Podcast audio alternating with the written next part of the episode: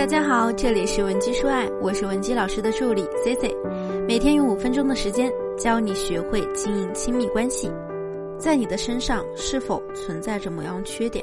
你甚至觉得这个缺点已经严重影响到了你的婚恋市场。我们常听到有人说某某某个姑娘硬是把一手好牌打烂了。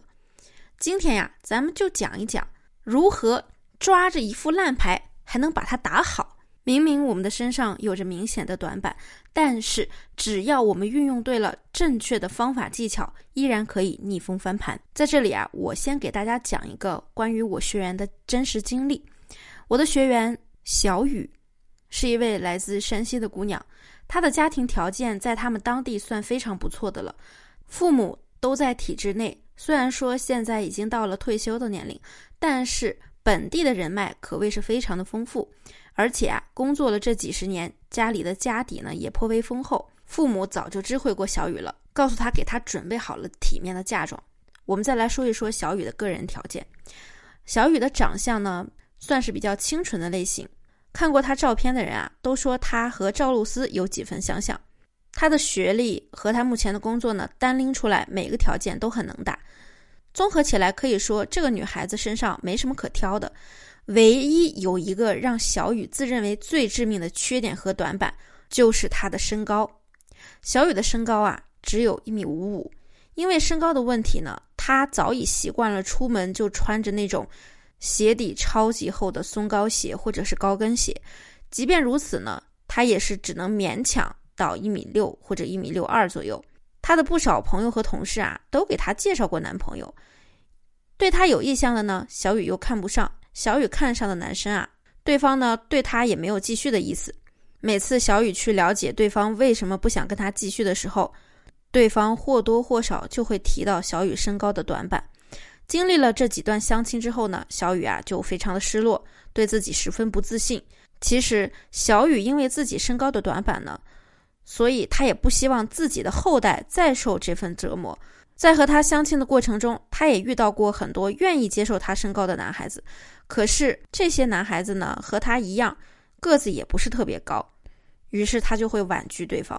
那么折腾了这么大半年啊，小雨就很疑惑，他来问我，老师，我到底还有没有可能找到那些基本条件相差不大，但是身高方面又能补齐我短板的异性呢？之所以我先给大家讲了小雨的案例，就是因为他的案例其实非常有代表性。我们每个人在自己的婚恋价值里都有所短板。所以，我们就要学会扬长避短，来让自己的整体价值得到更好的发挥，这样才能帮助我们找到称心如意的伴侣。之后呢，我又对小雨的情况做了进一步的了解，仔细的询问了他的那些亲戚朋友给他介绍的那些男生都是什么样的条件以及身高情况。了解过后，我发现他的身边人给他介绍的男孩子，其实家庭条件和他们家是差不多的。也可以说是门当户对，但是呢，这些男孩子普遍身高不高，都是一些一米六七到一米七出头，在身高市场上不占优势的男生。那你知道问题出在哪里了吗？其实啊，就是他的择偶方向出现了问题。小雨的相亲对象呢，普遍身高不是很高，最高的也就一米七出头。那对于这些男孩子来说啊，他们日常生活中呢？也会像小雨一样，因为自己的身高而备受困扰，所以他们在择偶时啊，更是会因为这个原因受到别人的挑剔和冷遇。因此呢，这些男孩子也会像小雨一样，潜意识里想要优化自己的基因，他们也希望找一个个子更高的姑娘。因此呢，小雨本来就不高的身高，在他们面前啊，更加被放大成为了一个短板。所以一句话概括，就是大家都想找一个和自己互补的，都不想找一个和自己相似的。那如果小雨想让自己的短板显得没有那么明显，又不想找个子比较矮的男生，那他应该如何调整自己的择偶方向呢？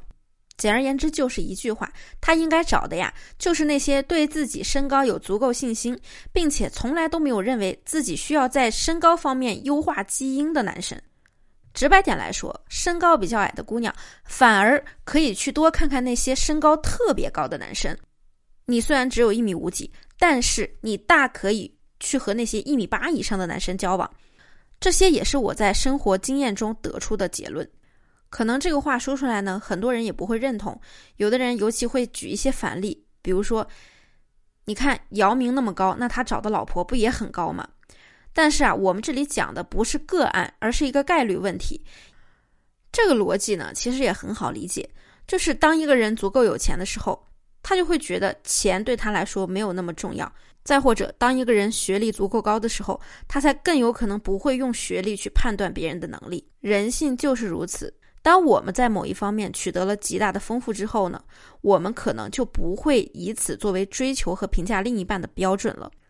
这也是为什么我们现在经常能看到很多最萌身高差的情侣组合。那在听了我的建议之后呢，小雨也是勇敢的和几位身高在一米八以上的男生进行了相亲。大概过了两个多月左右，他就给我发来了反馈。他跟我说，在这些他新相亲的男生中啊，他们大部分呢都愿意和小雨继续交往下去，而且呢，在他们的眼中，小雨的身高绝对不是大问题，并且呢，还有很多男生说就喜欢她这样小鸟依人的姑娘。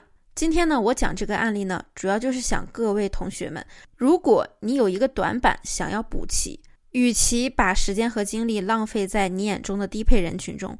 不如就直接找一批最厉害的，同时发挥你在其他方面上的实力。通过这样的合理调配，往往能够收获一个综合条件让你更加满意、更加优秀的男人。好了，你现在知道如何把一手的烂牌打好了吧？如果你还有不懂的地方，或者呢，你目前在感情中有其他的困扰，希望我们来帮你解决，你也可以添加我的微信文姬零零五，文姬的小写全拼零零五。发送你的具体要求，即可获得一到两小时的免费情感解析服务。我们下期内容再见，文姬说爱，迷茫情场，你的得力军师。